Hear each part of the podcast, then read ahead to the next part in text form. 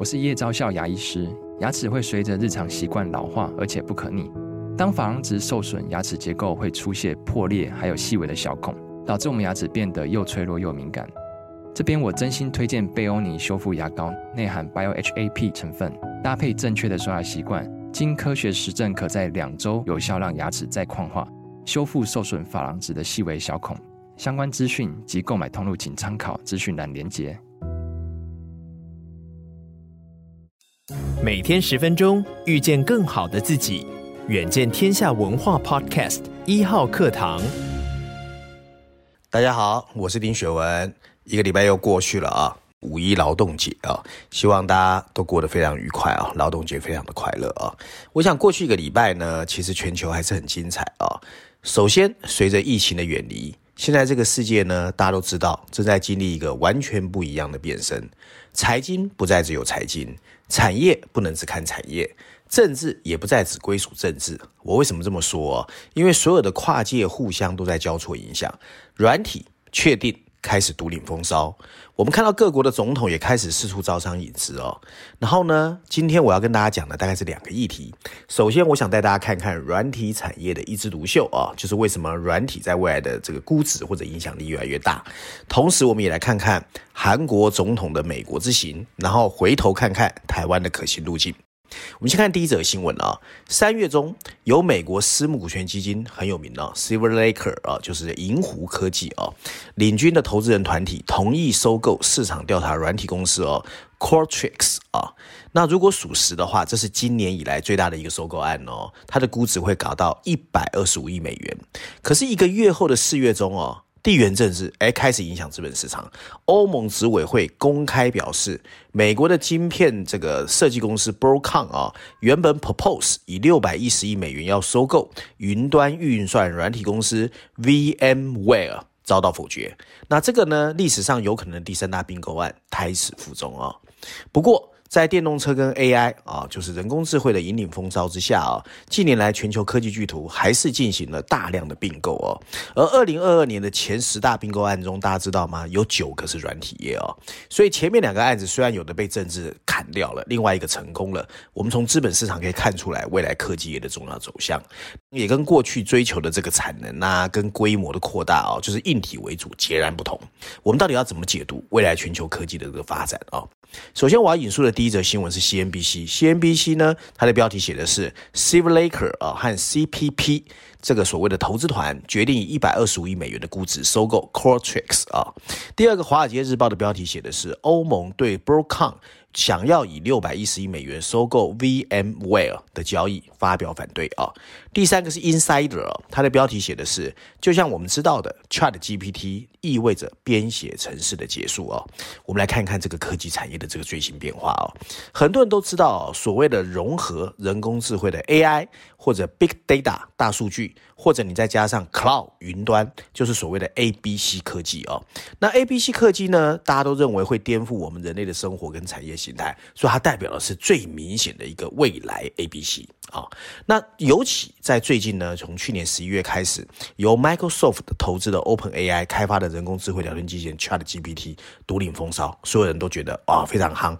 我相信很多、听众都已经试过了 ChatGPT 哦。那后疫情时代来临。科技产业也进入一个新赛局，那到底我们要怎么看这些所谓的 A、B、C 代理的这个变化啊？那我觉得从企业的并购案，你就可以看出来一些哦。你譬如说，Deloitte 的报告就说，TMT 的并购交易呢，其实最近开始活跃哦。从二零二零年起的时候，当时是电信业在并购，接着二零二一年是 Media，你譬如说 Warner Brother 和 Discovery 的指标性合并案，可到二零二二年开始，绝对是软体业独领风骚哦。最指标的就是 Cloud 云端计算和硬体虚拟化的软体公司哦，VMware，还有所谓的动视暴雪，甚至 Twitter，大家知道吗伊隆马斯克的这件事情嘛。还有 Figma 啦，这些所谓的 SaaS 模式哦，是最受青睐的哦。那众所周知，人工智慧，尤其在去年十一月开始，ChatGPT 横空出世，所有人都把眼光放在了软体这一块上面哦。那看起来呢，未来软体确实会扮演非常重要的角色哦。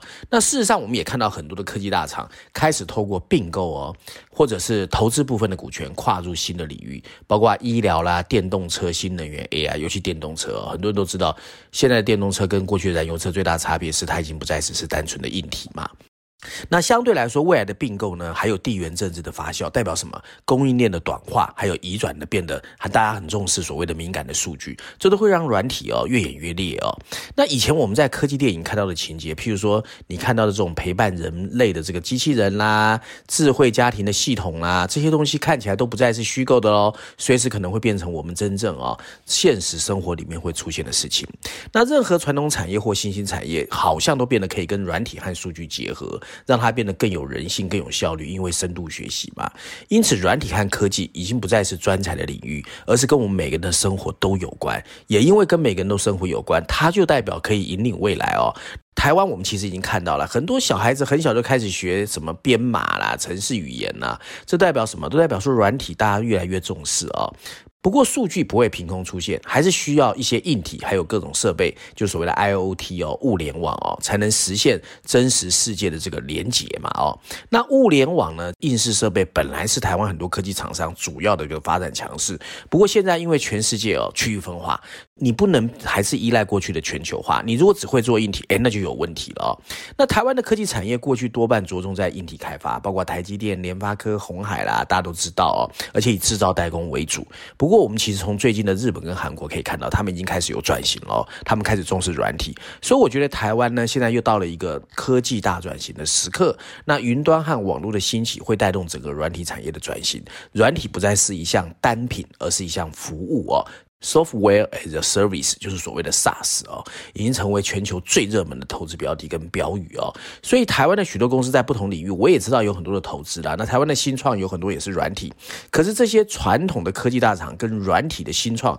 到底怎么结合？我觉得现阶段我还没有看到非常成功的。那当然台湾有一些 CVC 又去投一些 AI 啦、人工软体，可是到底怎么到全世界去发光发热？我觉得还是很重要。这个当然是希望下一个阶段台湾也能够注意的。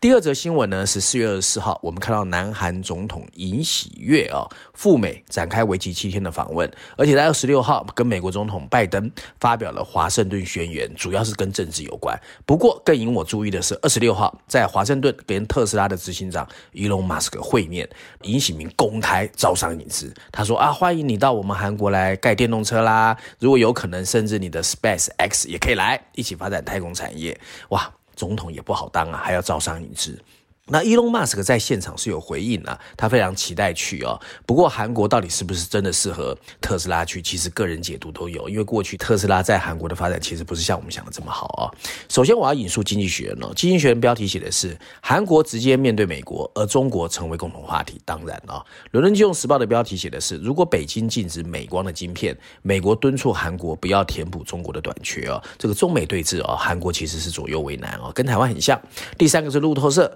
韩。韩国总统尹喜悦会见了特斯拉的伊隆马斯克。事实上，韩国总统尹喜悦哦，这一次的这个拜访，除了表面看到的一些国防啦、政治啦、地缘政治，其实很多人知道，他也非常在意哦，这个韩国的产业啦，或者是商业的一个布局哦。因为大家知道，去年哦，美国在为了要推展他自己的半导体的晶片科学法啦，或者是通货膨胀削减法的时候，韩国，其实是第一个跳出来反对的，因为他们的记忆体晶片其实受到的影响很大。而且他很多人都知道，记忆体晶片其实中国是他最大的市场嘛。那这个新的总统尹喜悦哦，他是去年五月才上任，他对南韩的世界有一个宏大的愿景。他常常在说，他希望把韩国打造成全球的枢纽国家，自由人权的坚定捍卫者哦。那这一次南韩之所以左右为难，是因为哦，中国被韩国视为有助稳定北韩局势的一个邻居，而日本虽然也受金正恩的影响，但没有像韩国是这么近嘛，然后。影响很大哦，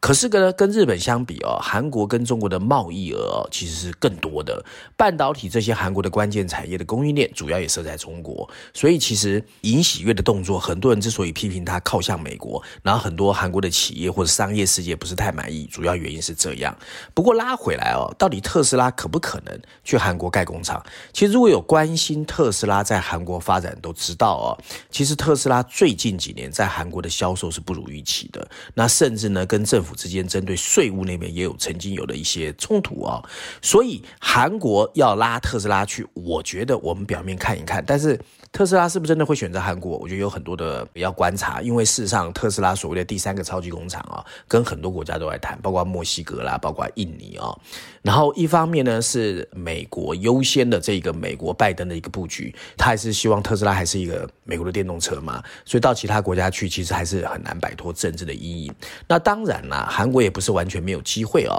因为韩国的电池，尤其 LG 其实蛮积极的。那其实现在特斯拉最大的问题，其实它就是电池的发展嘛，因为本来很多人对它的这个超级电池四六八零哦，期这个叫期待很高，可事实上后来的发展不如预期。那印尼呢，争取它当时因为印尼有矿，可是呢，韩国争取它是因为韩国有个 LG 哦。不过特斯拉跟 LG 到底能不能真的能去配合？因为电池厂也是很多嘛，其实我们还是要观察一下的哦。